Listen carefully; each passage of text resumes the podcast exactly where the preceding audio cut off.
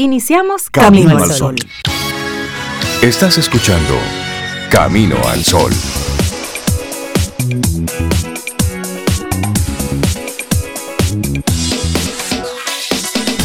Buenos días, Cintia Ortiz, Sobeida Ramírez y a todos nuestros amigos Camino al Sol oyentes.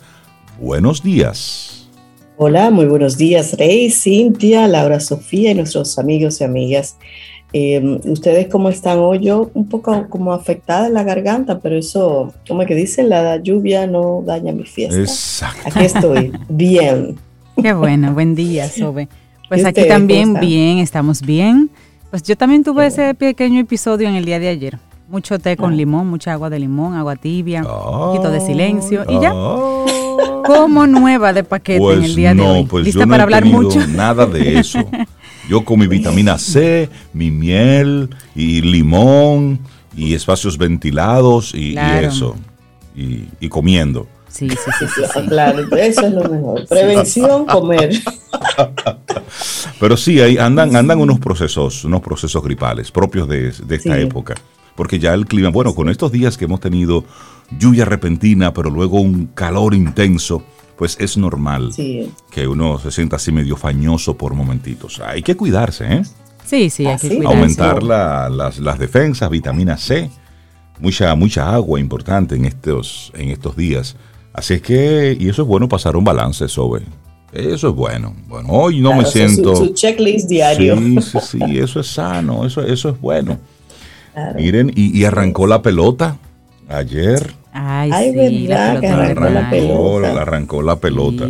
Me enteré más por la publicidad que vi eh, que por las actividades propias del, deporte. Pero bueno, para los que siguen eso, pues ya, arrancó la pelota. Ya comenzó. Nosotros aquí en Camino al Sol somos eh, aguiluchos de corazón, mm, de práctica. Bueno, si, si hemos de ponernos una cachucha es amarilla. Sí, por lo menos sí, o, una negra con amarilla. O una negra con amarilla. ayer le hizo ese cuestionamiento. es pirata, pirata real. Si Cintia es pirata oficial, ella va con el que esté ganando. Miren el lado positivo. Ahí yo no pierdo. Ahí tú no pierdes. No pierdo, ah, ni rebajo libras, ni cojo pique, no, no, no. Oh. Cuando yo sea accionista de uno de esos equipos, entonces ya yo tomo carta en las. Pero ya que tú mencionaste eso, mira, Hoy a las 7 juegan los Leones y los Gigantes. A las 7 y 15 juegan las Estrellas y los Tigres del Licey. A las 7 y media juegan las Águilas y los Toros. Como ustedes comprenderán, es en lugares diferentes. Claro. Pero sí. Entonces, ayer los, déjame ver quién fue que ganó ayer. Ayer ganaron las estrellas. Ajá, ¿y quién más Le ganaron a los toros. Se siento muy informada. Ella ah, está muy empoderada para. Y los gigantes le ganaron a las águilas, por lo que veo aquí, los números finales. Y también los tigres le ganaron a los, a los leones del escogido. Ok. O sea que estamos perdidos hoy.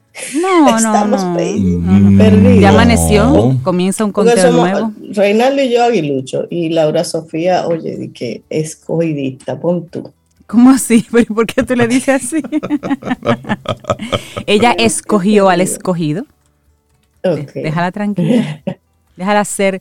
Y ustedes, amigos Camino al Sol oyentes, sí, pónganse un poquito en pelota. Vamos a cambiar un poco el panorama. Son, son varios meses ahí para disfrutar y, ver otra cosa y pensar en otra cosa también. Sí, pero que no nos, no nos entretengan. No, no, no, no. Que no nos entretengan. Porque aquí. Son, son recreos mentales que tomamos, pero no estamos entretenidos ni estamos engañados. Exactamente. Pero bueno, arrancamos nuestro programa Camino al Sol con como siempre, con, buena vibra, con buen ánimo, buena energía. Como siempre, nuestros colaboradores están ahí para compartirnos sus conocimientos en estas dos horas. Así es que son las 7, 8 minutos. Buenos días y bienvenidos, bienvenidas a Camino al Sol. Laboratorio Patria Rivas presenta en Camino al Sol la reflexión del día.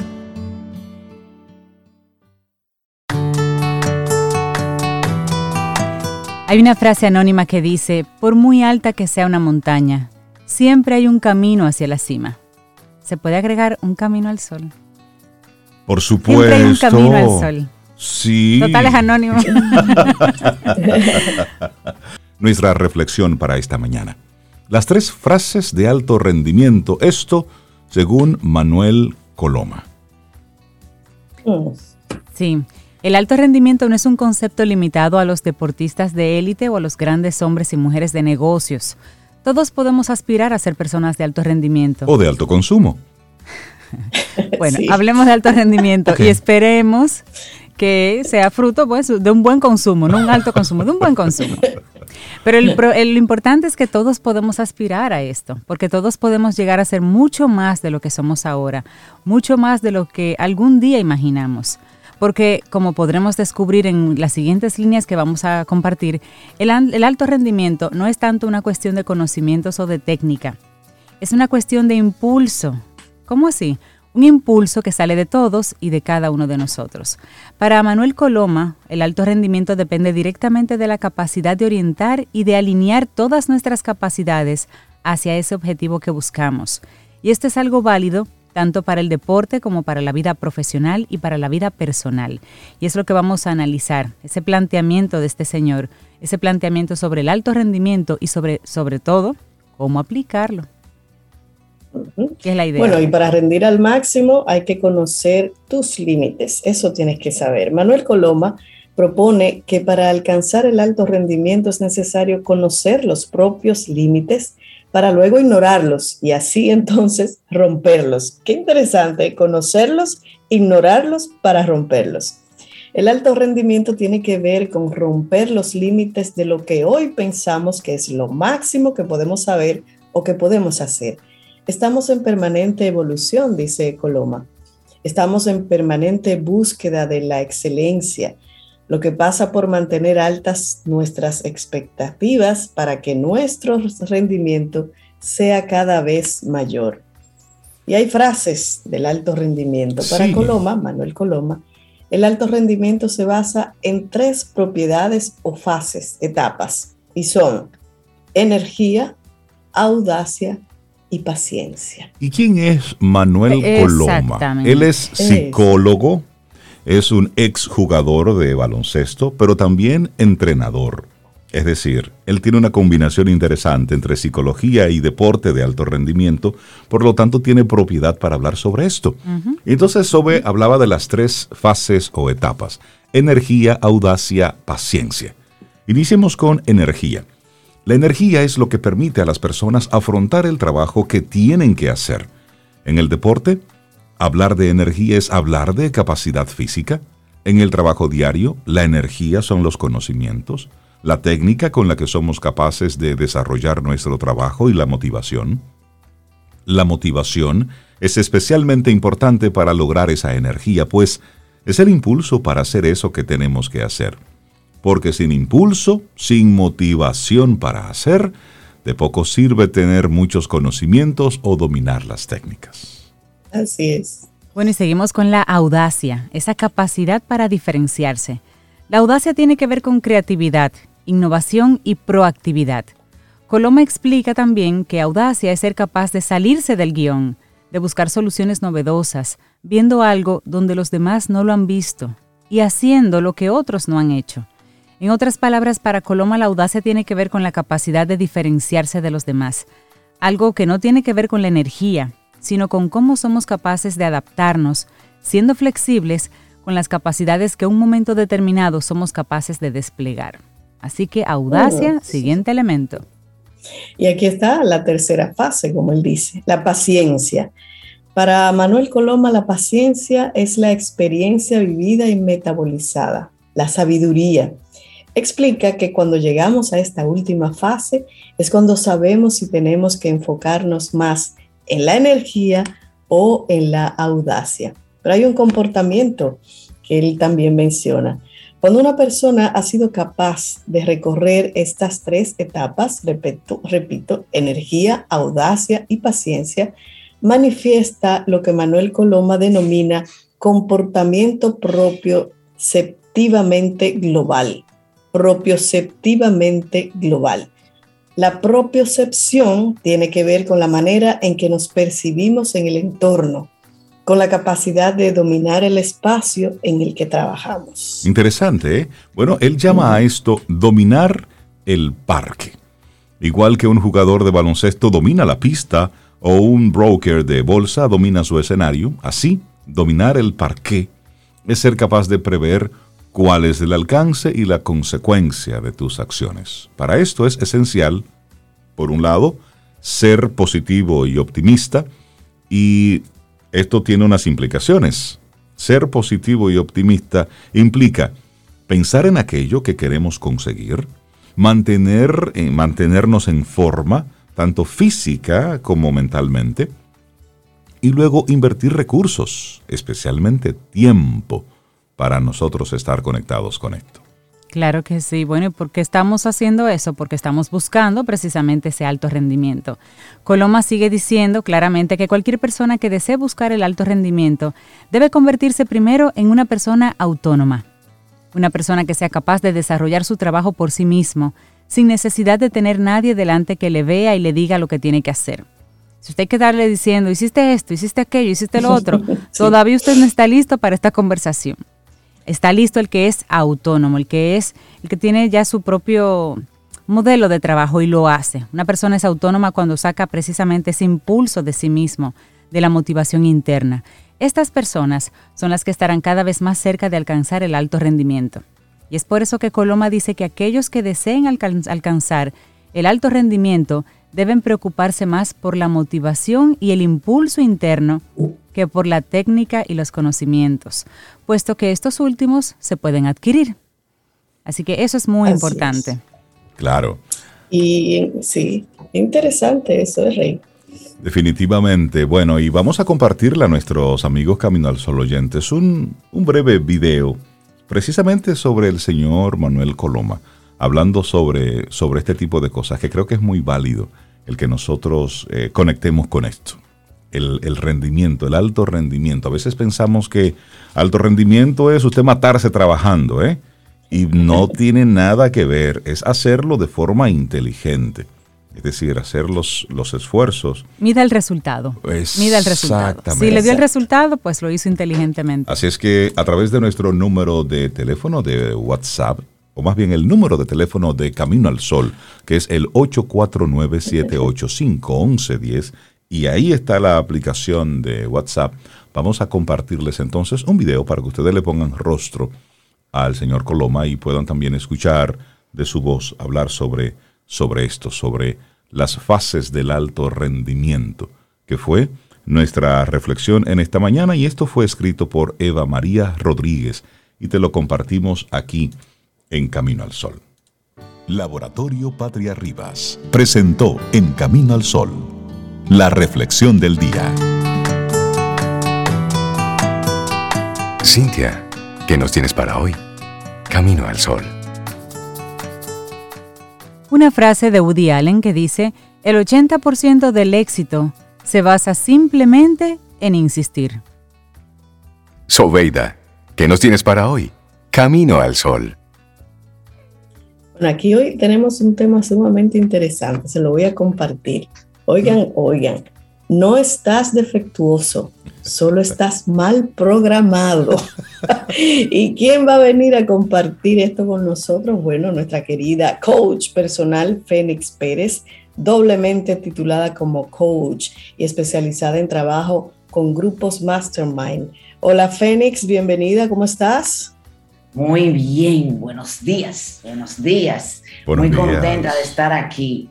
Hola, muy Fénix. contenta de estar aquí. Buen día, Fénix. Qué bueno, qué bueno. Igual para nosotros. Muy contenta. Me gusta la forma en cómo arrancas el programa, con una energía controlada. Pero no me disimules. ¿Cómo es eso de que no estoy defectuoso, sino que estoy mal programado?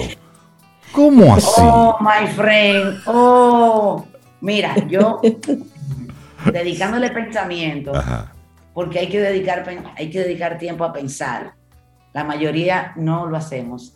Eso es porque... Sí.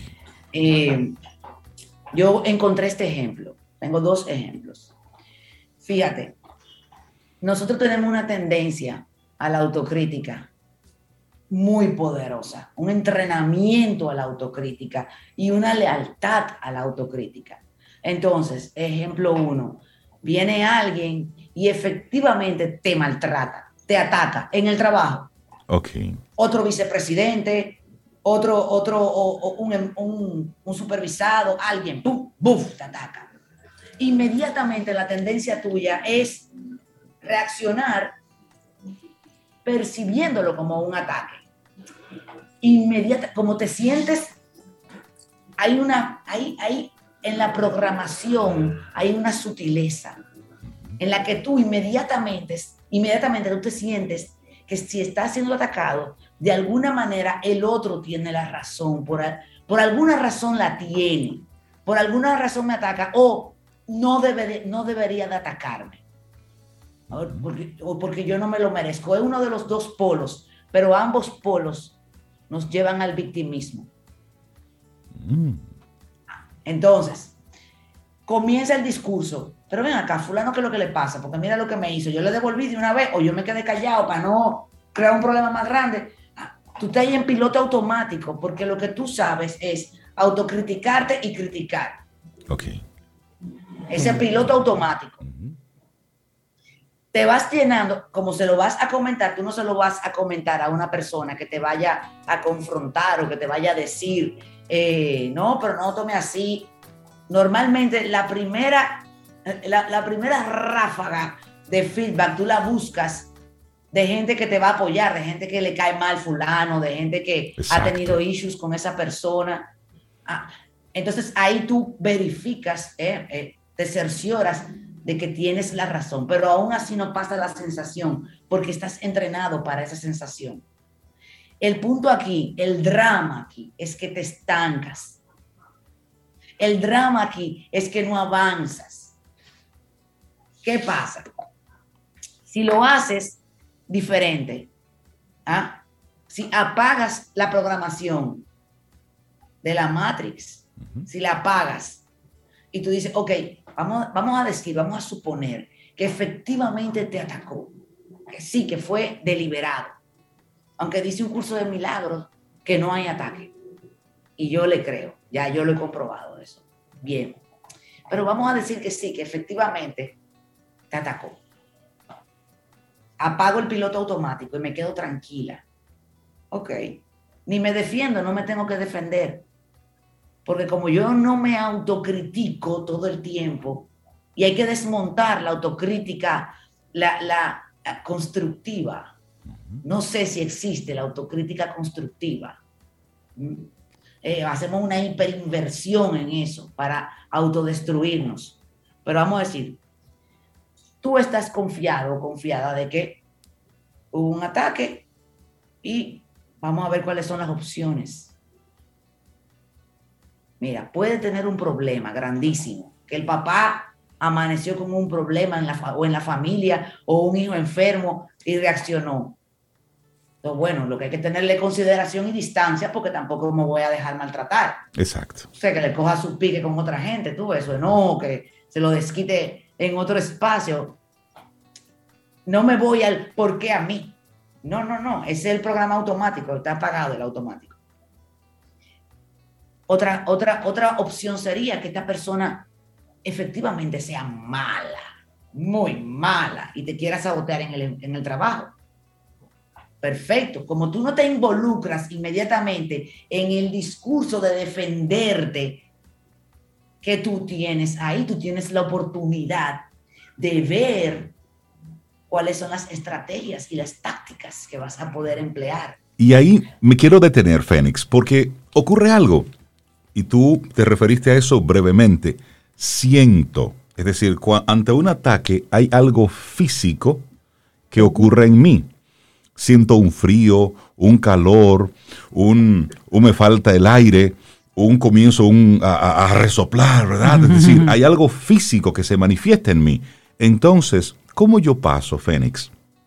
Desde ese momento de pura eh, reacción, de pura emocionalidad, ahí no hay nada de razón, ahí es puro instinto, me atacan, yo devuelvo, o por lo menos esa es la primera intención que tengo de hacer.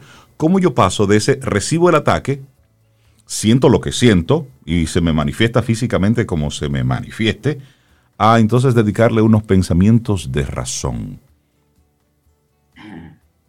Mira, lo primero que tenemos que hacer es aceptar que pudiéramos no tener la razón, que estamos en un programa automático. Hay que aceptar este Hay una posibilidad de no tener razón, claro. Ah, ajá, y de, y de que estemos corriendo un programa automático. Entonces, eso, y ese es, en la fuerza de la certeza, el día 3 aproximadamente, eh, en la primera triada, en los primeros eh, cuatro días, porque el primer día es de introducción, pero el, el eh, y, de auto, y de benchmark, pero en, en, la fuerza de la certeza yo tengo el anclaje triple A, que es, primero yo acepto lo que está pasando, aceptación para ver las opciones que tengo. ¿Y qué es eso? Respondiendo a tu pregunta, Reinaldo, es un corte, un corte radical a, la emoción que está surgiendo y a los pensamientos que devienen después, que, que incrementan el malestar y que lo expanden. Un corte, un corte absoluto. Y te voy a decir, esto de, de esta programación que tenemos nos mantiene estancados, nos mantiene sufriendo, nos mantiene en estados en los que nos, no queremos estar nos mantienen relaciones que no nos satisfacen, nos mantienen en un vilo de dolor. Y no se ve tan grande porque no te va a matar, porque en el trabajo, el trabajo no te va a matar, un matrimonio no te va a matar, un noviazgo no te va a matar. Pero ¿qué haces ahí viviéndolo de esa manera? Porque no es que te salgas, porque te vas a volver a crear lo mismo. Claro. Sino te alertas entonces, en, en, la fuerza de la certeza es una forma muy sublime, o sea, es un programa muy sublime para reprogramar, evitando, oye, dándole la vuelta, huyéndole a la resistencia al cambio. Lo primero es aceptación, es un anclaje que montamos. Acepto, acepto que pasó esto, acepto que se pichó la goma, acepto que me habló mal, pero acepto que no es mío eso es un ejercicio de la fuerza de la certeza también, que es tuyo y que no es tuyo. Que, que tú eliges que sea tuyo y que no. Entonces, aceptamos y eso corta la sinapsis, Reinaldo. Esto es mecánico. Sí. Mecánica cerebral. Como los niños. El niño está engolosinado con un juguete, tú, tú se lo tienes que cambiar por otro. Así mismo el cerebro. El cerebro se engolosina con que Reinaldo no me habló o me maltrató o me mandó a callar, ¡bum! A mí me baja la presión de una vez. Oye, a mí los labios se me ponen blancos, a mí se me nota. Yo soy un libro abierto. y yo me quedo así y yo corto, espérate, ¡pum! Yo acepto el evento y acepto mi emoción y me voy a las opciones. Esa es la primera A del anclaje triple A, aceptación. Acepto, oye, los resultados son impresionantes, porque sin darte cuenta, viviendo una experiencia a la vez durante el día, tú vas cambiando tu programación. Yo me encontré con una de las libretas, yo estoy llena de, libretas para mis biógrafos. Gracias por decirlo. Los biógrafos. Sí. Encontré en una de las libretas eh, notas del 2017. Óyeme, yo no estoy ahí. Yo ya, o sea, la el programa que corría a esa Fénix ya no está, no existe. o sea, yo lo veo, yo lo, veía, yo decía, wow. ¿Te moviste? ¿Qué es esto? ¿Qué, qué, qué, tontilla yo, qué tontilla, tontilla con cariño, tú sabes, tontilla, qué, Ah. Es decir, es posible una reprogramación desde ese nivel de conciencia, Fénix. ¿Y eso se puede hacer solo o realmente necesitas una ayuda? ¿Basta con que yo me dé cuenta o realmente necesito pasar por algún tipo de proceso en particular? No, mira, es sí, sí, y sí, no. No basta con que nos demos cuenta. No, definitivamente. Oh, mira, no, hay que saber qué hacer. YouTube está lleno de información. Libros de The Wayne Dyer, ah, óyeme, hasta Connie Méndez. Está toda la información ahí. Depende de ti, de si tú prefieres o entiendes que te convendría tener un acompañamiento. La gente que entra a la fuerza de la certeza anda rápido, anda rápido, ya, ya ha logrado un camino y ya ha sufrido demasiado por intentarlo solo. Porque el punto con hacerlo solo es que la terapia de la calle es demasiado fuerte. Tú no quieres ver ataque, pero toda la terapia de afuera viene y te dice que te atacaron. Exacto.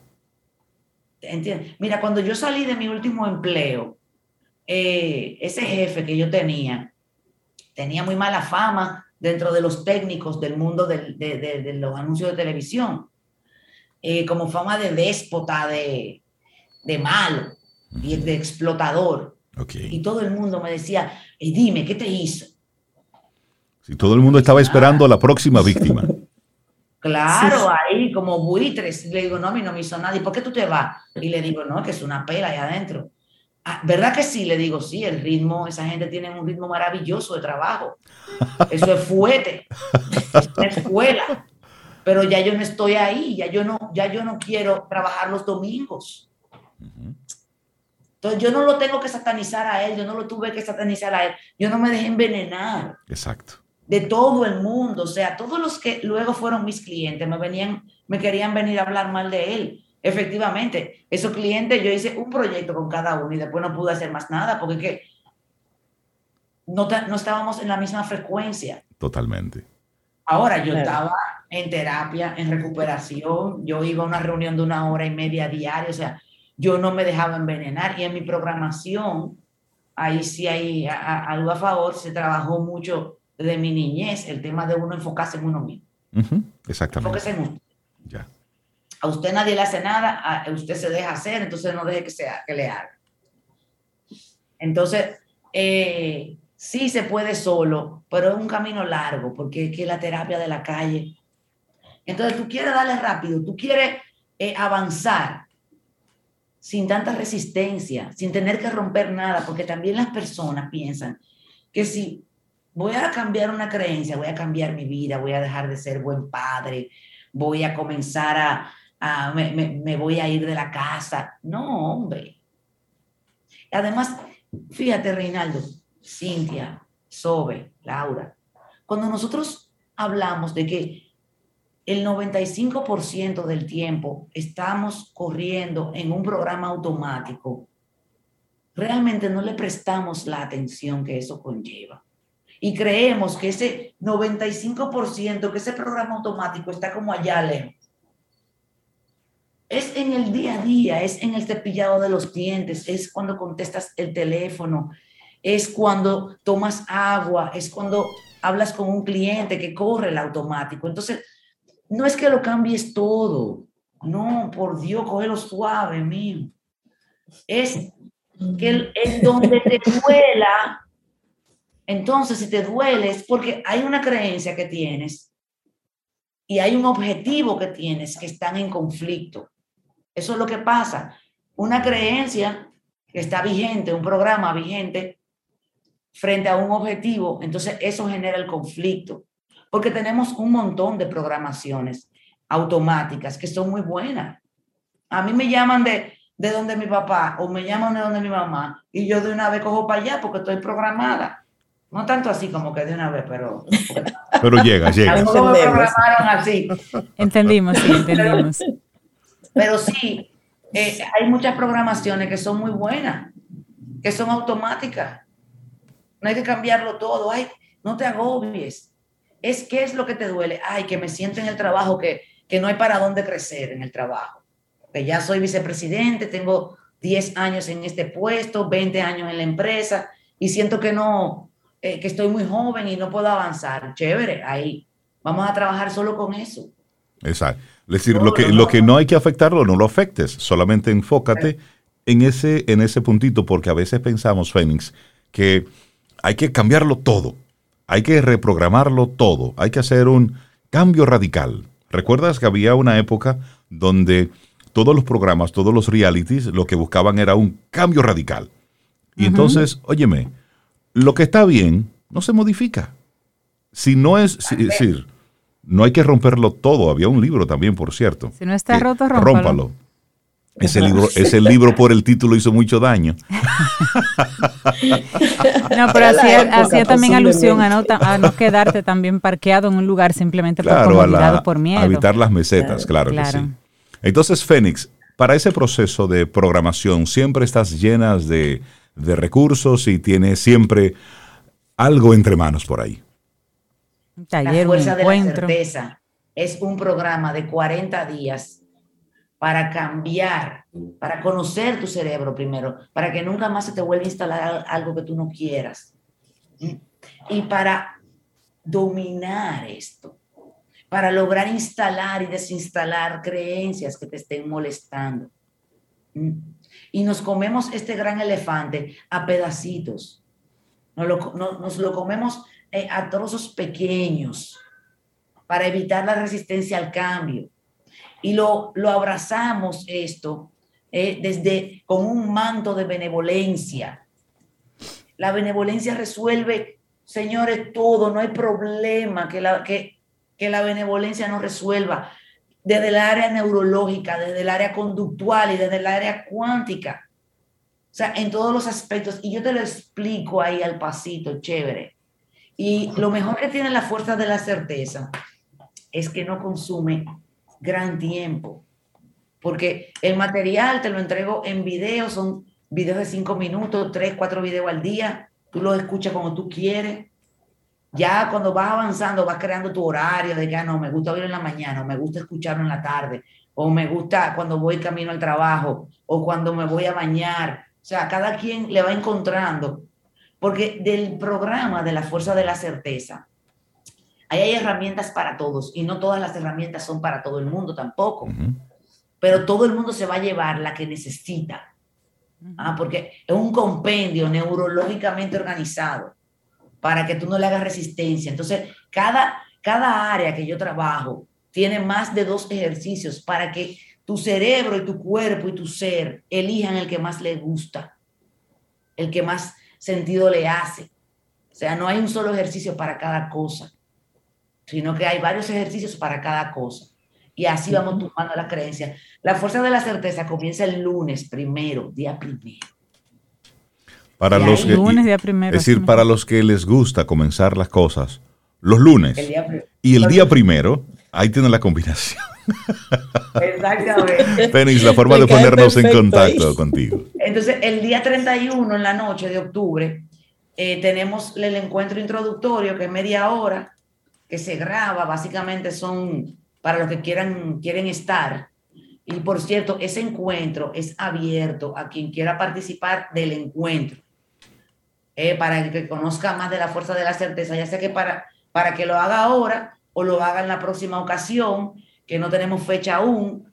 Yo digo que esta es la época perfecta porque estamos en cierre de año y hay que parar el autorreproche, porque el tú no haber cumplido las cosas o el tú querer cosas que tú sientes que están por encima de lo que tú puedes lograr, ese, esa autocrítica constante, ese autoflagelo, ese sentirte no merecedor o inadecuado o inadecuada, es el mismo mindset que no ha dejado que tú logres lo que te has propuesto lograr.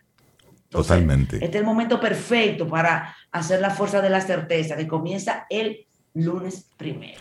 Fénix Pérez, no estás defectuoso, solo estás mal programado. Necesitas un ajustito ahí. Fénix, muchísimas gracias. Que tengas un excelente día. Muchísimas gracias por este tema. ¿Quieres formar parte de la comunidad Camino al Sol por WhatsApp? 849-785-1110. Camino al Sol.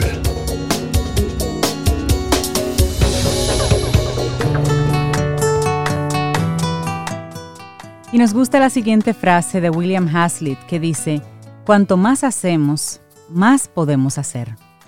Gracias por estar conectados con nosotros a través de las diferentes vías, en especial la estación 97.7 FM y luego también, pues por supuesto, caminoalsol.do. Y llega el momento de conversar con nuestro buen amigo Richard Douglas con su opinión personal. Richard, buen día, ¿cómo estás? Buen día, chicos. Yo encantado de estar aquí como, como cuando, cuando está Fénix, cuando me antecede Fénix, siempre como que tenemos más energía. Ella como que nos inyecta un chin de energía. Entonces, eh, yo estoy encantado de estar de nuevo con ustedes, con los Caminos al Sol Oyentes y más, dándole las gracias por esta oportunidad a ustedes y a Supermercados Nacional por esta oportunidad brillante de poder comunicarme. Eh, eh, decía Fénix que hay que renovarse, que hay que reprogramarse, que hay que rehacer las cosas y, y como que eh, reswitcharse. Eso es muy, muy beneficioso para los actores, porque los actores tenemos que hacer eso en cada ocasión. Cada nuevo personaje es una nueva programación. Entonces eso nos ayuda mucho a reprogramarnos y a mantenernos reprogramados. Somos muy sensibles por el aspecto artístico de que, como dice ella, que nos agredan, que nos digan algo malo y pensar que alguien está en contra de nosotros, esa autocrítica que ella critica. Pero de alguna manera también tenemos la facilidad de desconectarnos, de, de reswitchar en, en, en algunas cosas. A propósito de eso, hoy les traigo una propuesta de una película que no suena como una película que vale la pena ver, pero sí es una película que vale la pena ver, sobre todo desde el punto de vista actoral. Se llama Mio fratello, mia sorella. En español, mi hermano, mi hermana. Es una película italiana. Eh, a veces se pone un poco culebroica, a veces un poco telenovelesca, pero en sentido general eh, bien manejada, bien dirigida, bien actuada. Aquí el director es Roberto Capucci. Resulta que hay un Roberto Capucci que es un diseñador italiano. Este no es el diseñador, este es un director de cine italiano que tiene una filmografía interesante y dentro de su filmografía hay una película que se llama La Moda, pero no tiene nada que ver con el, con el diseñador. Este Roberto Capucci es un director. Aquí tenemos una actuación principal de Alessandro Preciosi. Preciosi de apellido, no es porque precioso. Él se ve bien, pero no es precioso. Entonces, Roberto Capucci hace el personaje central. Eh, la trama es de, unos hermanos que se reencuentran por la muerte del papá, pero que él se había ido de Italia a vivir la vida como le dio la gana. Eh, según la trama, se fue a Costa Rica. Él hace sky surf se acaba de hacer una película en la República Dominicana que se, que se llama Cabarete, que es sobre un muchacho que hace sky, sky surf. Este es un señor ya más o menos de edad que hace su sky surf y lo hace muy bien. Lo hace también que hasta consigue trabajo entrenando. No sé si ustedes saben lo que es el sky surf, que es esa cosa como que sube una chichigua grande y eso te empuja y tú vas con una tabla en el agua como si estuviera surfeando pero lo que te empuja es, el, la chichigua grande. En Cabaret se hace mucho eso. En, Cabaret se llama la película dominicana. Este señor hace, hace ese, e, ese, deporte. ese deporte, pero además hace un personaje como de aquel hermano que se fue y tiene que volver porque el papá se murió, llega inclusive a la misa del papá con el papá presente, del cuerpo presente, y dice unas palabras que nadie lo esperaba y todo el mundo que que vive con el papá vive con su hijo, con sus hijos en la casa. Y él va y se instala en la casa del papá porque esta casa es de nosotros, pero ese papá se murió, esta casa es de nosotros. Y el tipo se mete ahí, como él ha vivido siempre, a que lo acepten como él es, y si no lo aceptan, bueno, pues fúñanse, porque ya yo llegué. De todas maneras, eso, eso envuelve una trama psicológica familiar donde se reencuentran y vuelven esos votos de familiaridad que hay siempre que tener con la gente cercana, por muy pocos que sean los familiares. No le voy a dar mucho spoiler, la película termina con una, con una justificación de todo lo que ha pasado y un poco eh, telenovelesca, pero muy bien diseñada y muy bien manejada. Este Alessandro Preciosi hace un excelente trabajo. Está otra muchacha que se llama Ludovica Martino, otra que se llama Caterina Murino y Estela Egipto. Pero hay una actuación de un muchacho que no, esta es su segunda película, pero el tipo ha hecho bastante teatro, es un actor de teatro bastante experimentado. Okay. Se llama Francesco Cavallo, en italiano. Se escribe caballo, pero no con la B larga, sino con la B corta. Francesco Cavallo. Es un joven que es el hijo de esta hermana, donde llega este hermano de, de, de Costa Rica y se instala en la casa. Y el muchacho tiene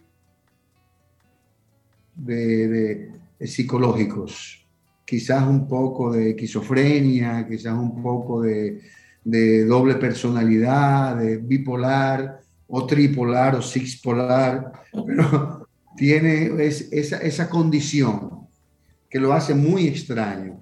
Pero como alguna gente de ese tipo de condición también tiene una, una gran valoración del manejo de la música. Él estudia música, tiene una profesora de piano, de la cual además se enamora, pero que él hace un concierto con ella a piano y cello. Él es el chelista, pero sencillamente una actuación brillante.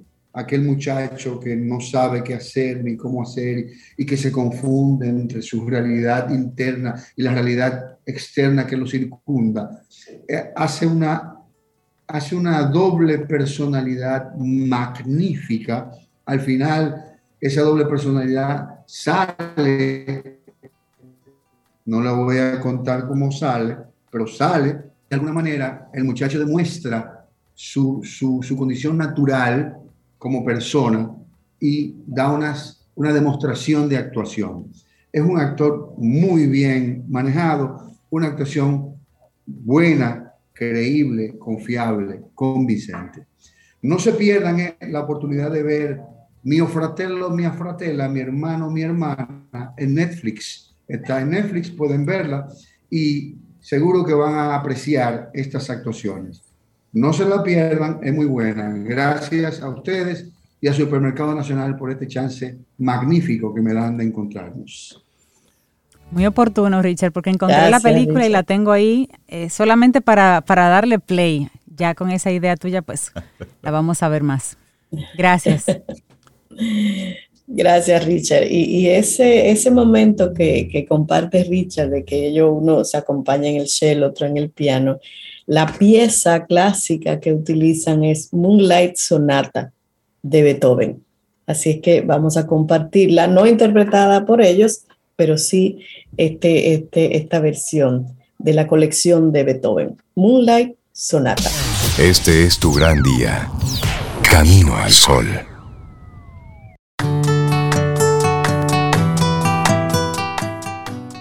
Una frase de Benjamin Mays dice, La tragedia no es no alcanzar tus objetivos. La tragedia es no tener objetivos que alcanzar. Gracias por continuar con nosotros en este Camino al Sol y le damos los buenos días, la bienvenida a Raúl Rodríguez. Él es miembro del comité organizador del Simposio Internacional de Educación para Personas Sordas. Raúl, buenos días, bienvenido a Camino al Sol. Un gusto tenerte con nosotros. Buenos días, buenos días a todos y a todos los que nos están escuchando. Me siento muy bendecido al estar con ustedes aquí en esta mañana. Ay, gracias. Bienvenido, Raúl. Hablemos de este simposio, quinto ya, es decir, que tienen experiencias anteriores de las que vamos a conversar, pero hablemos de las novedades de este quinto simposio internacional para educación para personas sordas, porque tenemos la información de que este año viene con un formato diferente, un formato novedoso. Sí, así es, esta es nuestra quinta versión.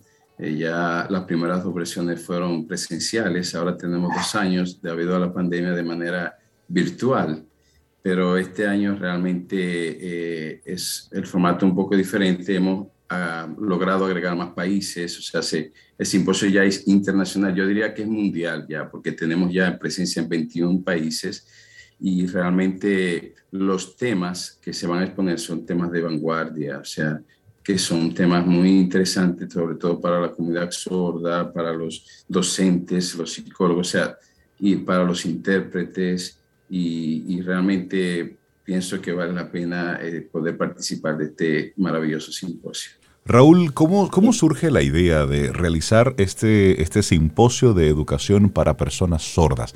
¿Cuáles son, por ejemplo, si nos pudieras dar algunos de los temas y algunos de los especialistas que, que comparten sus experiencias en este tipo de iniciativas? Claro. Eh, bueno, es interesante, eh, me, presento porque como parte del comité, eh, yo soy miembro de la Iglesia de Jesucristo de los Santos de los Últimos Días y precisamente el, el simposio surge como una necesidad de uno de, de, nuestros misioneros llamados los Benedict. Ellos estuvieron en Bauruco y ellos este, trataron de comunicarse en una de las playas con un joven y se dieron cuenta de que este joven no era eh, mudo, o sea, eh, perdón, sordo, no podía hablar, eh, o perdón, no, lo podía, no se podían comunicar cuando le preguntaron. Entonces, al ver esta necesidad, los Benedict querían ayudar a este joven para poder comunicarse, porque de la única forma era a través de señas y ellos no sabían señas, de lengua de señas, ¿no? Y ellos empezaron ahí, a, cuando regresaron de, desde Bauruco, empezaron a comunicarse con organizaciones como Santa Rosa de Lima, la Escuela Nacional de Sordos, para saber qué podían hacer para ayudar a esta persona sorda. Inmediatamente ellos trabajaron esto y, formaron el primer simposio. Eh, hace cinco años y ahí empezó, vamos a decir que todo empezó de esa manera, ¿no?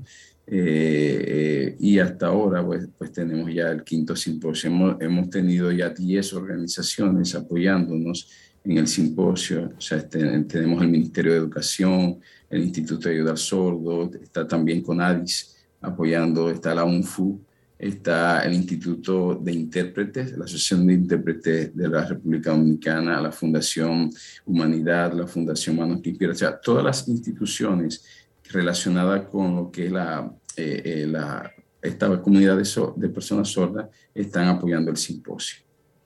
¿Y cuál es la línea de los temas, Raúl, que ustedes eh, proponen este año?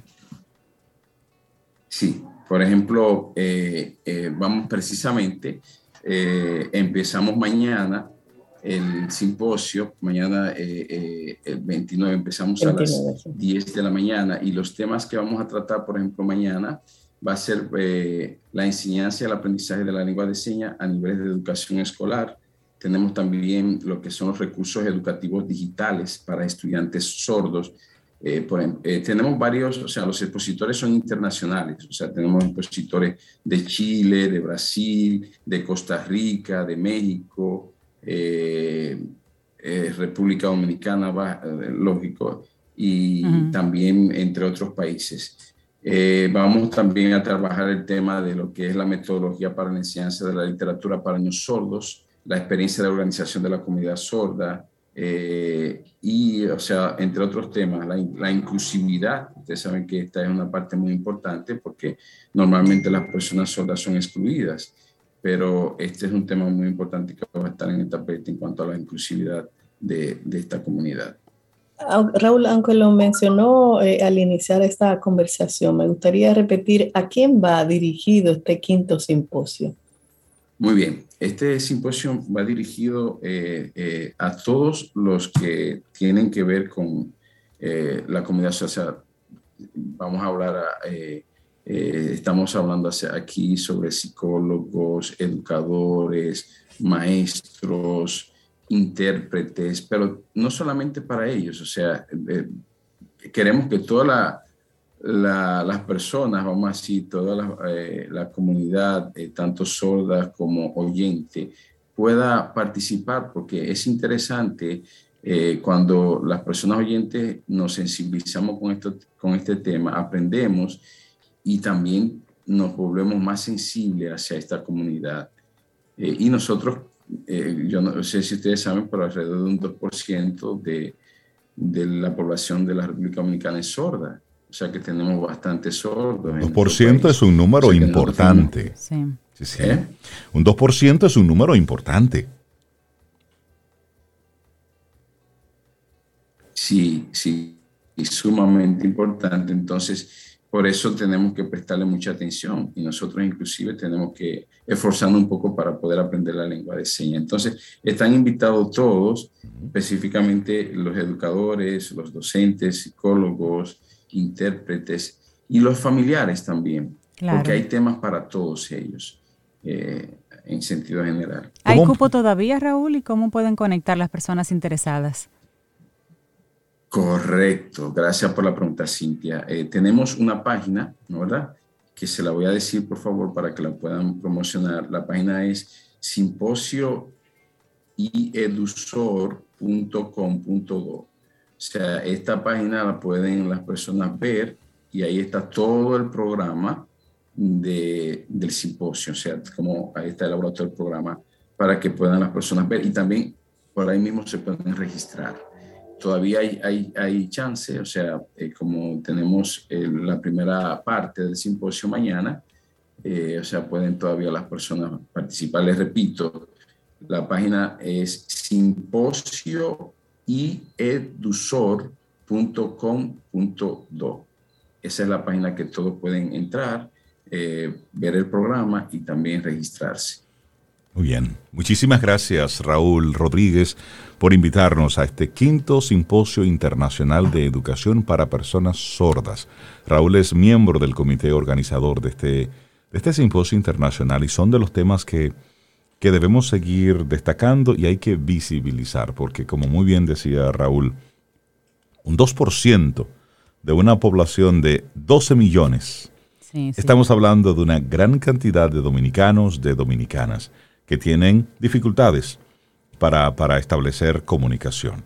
Así es que esto, esto es muy válido. Raúl, muchísimas gracias, que esperamos que sea todo un éxito este simposio. Sí, gracias a todos, esperamos que todos puedan eh, participar, ustedes también están invitados y toda la población dominicana. Esto es un verdadero manjar eh, de conocimiento. Vamos a compartir la web con nuestros oyentes para que tengan ahí la información. Gracias, Raúl. Buen día. Gracias, gracias, Raúl. Gracias, gracias por invitarme. Estamos para servirle. Que tengan un feliz día. Muchas gracias, igual. Camino al Sol. De lunes a viernes de 7 a 9 de la mañana por estación 97.7.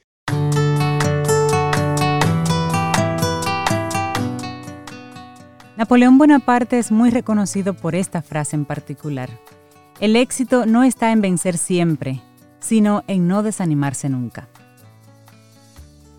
Continuamos en este camino al sol y llega el momento esperado por Cintia y Sobeida. Y por muchos Camino al Sol oyentes. Por mí no. Digo, Pero por, el este Grinch, todavía casi noviembre sigue siendo me Gusta, me gusta siempre conversar con, con Rosaida Montaz de Organizar Up. Me encanta conversar con ellas, pasar ratos, eh, disfrutar de sus, de sus manjares. Ay, lo, dije, ¿verdad? Son, muchos, son muchos, talentos de Ros. Hola, hola. ¿Cómo estás? Buen día, bienvenida, ¿cómo estás? Muy bien, gracias eh, por estar aquí. Estoy feliz realmente y sobre lo que vamos a hablar hoy también. Pero sí, vamos a ver si logramos transformar esa mente Grinch de Rey. El tema no me gusta. El tema de él es la Navidad. ¿Qué problema con la Navidad? Mira, Rey, la Navidad va a llegar, quieras Preparándonos tú o no para Navidad. Ayer, ayer fui a una tienda y me, fui más rápido porque estaban organizando los arbolitos, las bolas y todo eso. Las luces, ¿eh? Las luces. Yo te voy a mandar una foto. Si puedo hacerlo este fin de semana, te voy a mandar mi foto fajada armando mi Navidad. Pero sí, vamos a prepararnos para la Navidad, porque eso es lo que viene por ahí. Rosy, cuéntanos, ¿cómo nos preparamos? Mm, bueno, realmente eh, es un tema que eh, yo me entiendo a Rey, realmente eh, no todo el mundo aguanta ese estrés que nos imponemos, porque es un, un, estrés que nos imponemos. Realmente la Navidad es para disfrutarla para compartir y, volver ir a su, a su celebración original, ¿verdad? Que es la celebración en familia y, lo que significa.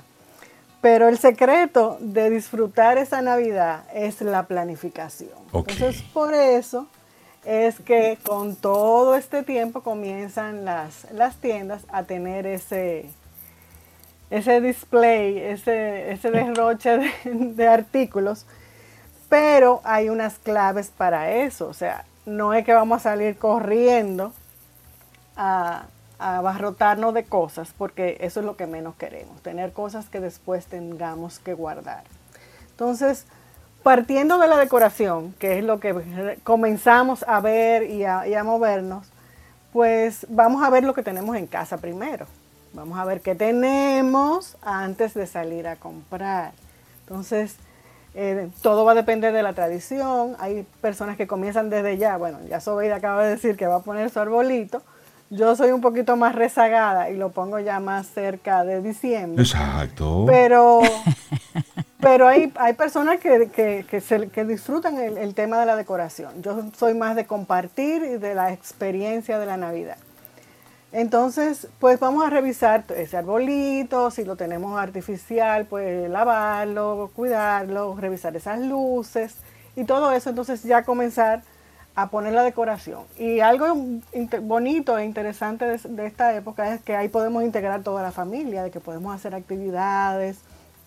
Eh, cuando comiencen los fresquitos, bueno, pues hacer ese chocolate, ese ese cafecito, bueno, cualquier bebida caliente y si pues, hace calor porque nos ha tocado unos años calientes, bueno, pues algo frío. Y entonces ese compartir la música y todo, y eso nos da ese ambiente familiar, que es lo que queremos lograr en esta Navidad.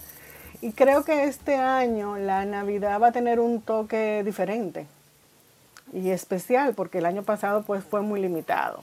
Entonces... Este año pues la gente va a querer hacer más cosas, reunirse. Y, otro elemento que debemos planificar son esas, esas reuniones y esas celebraciones. Entonces, para no salir de sopetón a hacer las compras, vamos a ir haciendo compras graduales. O sea, cada vez que usted vaya a hacer su compra, pues vaya agregando algún elemento, alguna parte de su lista para ya la cena de Navidad. Entonces, ¿cómo lo vamos a hacer? Bueno, primero planificamos un menú. ¿Qué vamos a, vamos a tener esa noche? ¿Qué vamos a celebrar? O en las reuniones que vamos a tener con la familia. Y planificar ese menú y en base a ese menú es que vamos a ir a comprar. ¿Por qué? Porque mucha gente se puede, se confunde y comienza a comprar cosas y de hecho puede tenerlas en la casa. Entonces, si tú te planificas en esa compra, pues eh, compras exactamente lo que necesitas y obviamente ahorras porque no malgastas tu dinero, porque vas a tener cosas que luego después no la vas a poder usar. Entonces, y tener ese, ese menú bien claro y ceñirse a él, porque a veces decimos, ay, pero vi tal cosa y me antojé. comenzamos con los antojitos que siempre... los antojitos que luego entonces se van quedando y, vamos acumulando, y vamos acumulando cosas en la nevera que luego se convierten en sobras. Entonces, eso también es un, mal gasto.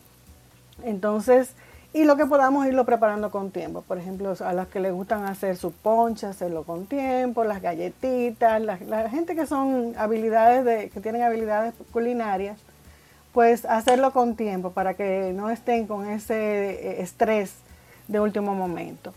Y y algo que también suele pasar en esta época son los regalos. Entonces, esos regalos, pues yo propongo que lo convirtamos en experiencias.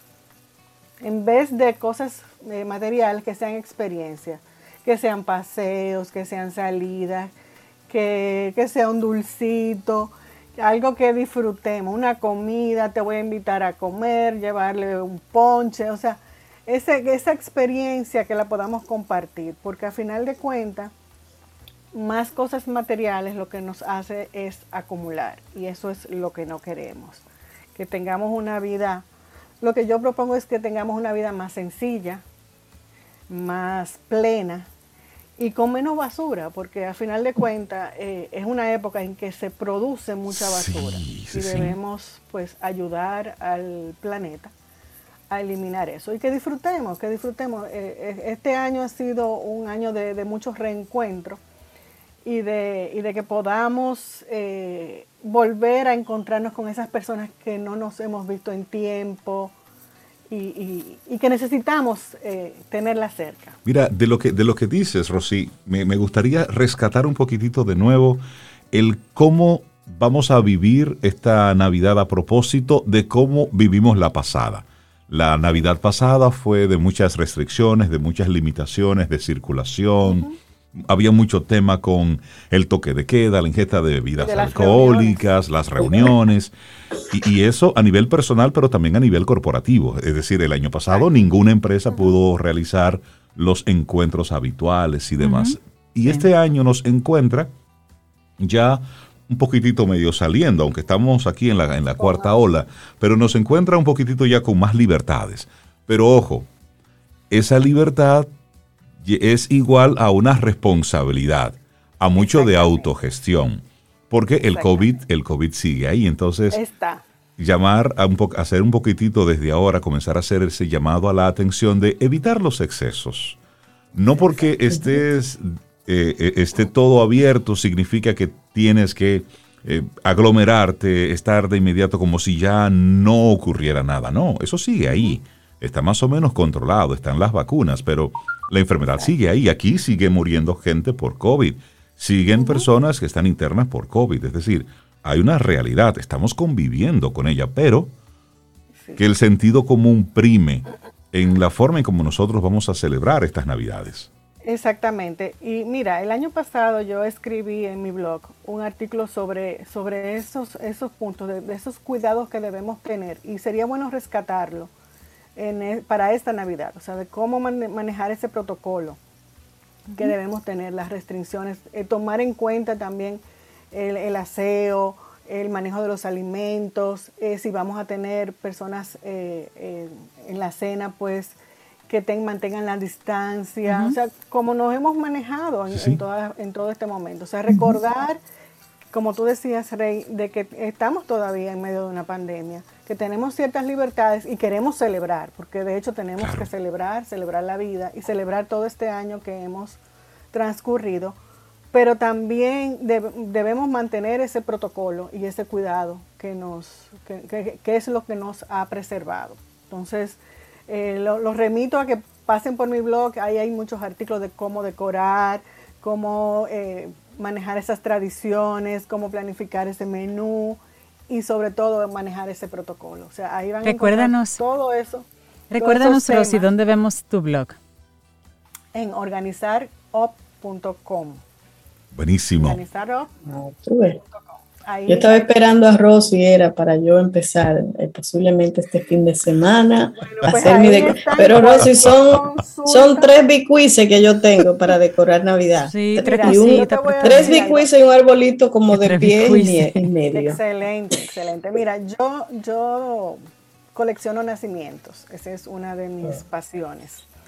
Y yo lo dejo todo el año yo tengo un mueble y ahí tengo todos mis nacimientos. O sea que simplemente es poner algunos adornitos más y con eso completo mi decoración de Navidad. Pero como yo me gustan mucho los nacimientos y los disfruto, pues yo decidí que no se iban a quedar en la temporada de Navidad, sino todo el año. bueno, yo tengo un pino que lo, que lo sembré pequeñito en el jardín y ha crecido muchísimo y le he puesto sus bolas. Y las bolas en el pino, las bolas de Navidad, están todo el año. Y la gente se ríe y me dice, Cintia, pero estamos en mayo, estamos en abril y esas bolas. Ah, no importa. Bueno, el árbol está en otra época. navideño es eterno. Yo, yo, tengo mis luces en el jardín puestas todo el año. y yo bombillito en un librero todo el año. Ah, todo el año. Aquí ah, está la Navidad. algo, algo importante que, que estamos acostumbrados a celebrar las fiestas en los lugares cerrados, pero a partir del año anterior pues comenzamos a, buscar lugares nuevos y los jardines, los balcones, son sitios ideales para hacer esas celebraciones y para decorarlos. bueno, pues ahí, ahí están todas las informaciones y, y, Rosy, bueno, pues nos, nos da todos esos datos. Recordando que en Organizar Up, en las diferentes redes sociales, la gente conecta contigo, Rosy. Que tengas un excelente día. Muchísimas gracias. Un abrazo y gracias por traer la Navidad. Llegamos así al final de nuestro programa por este jueves. Mañana viernes, y el universo sigue conspirando, si usted quiere y nosotros estamos aquí, tendremos un nuevo camino al sol. Y esperamos que hayas disfrutado del contenido del día de hoy. Recuerda nuestras vías para mantenernos en contacto. Hola arroba caminoalsol.do Visita nuestra web y amplía más de nuestro contenido. Caminoalsol.do. Hasta una próxima edición. Y pásala bien.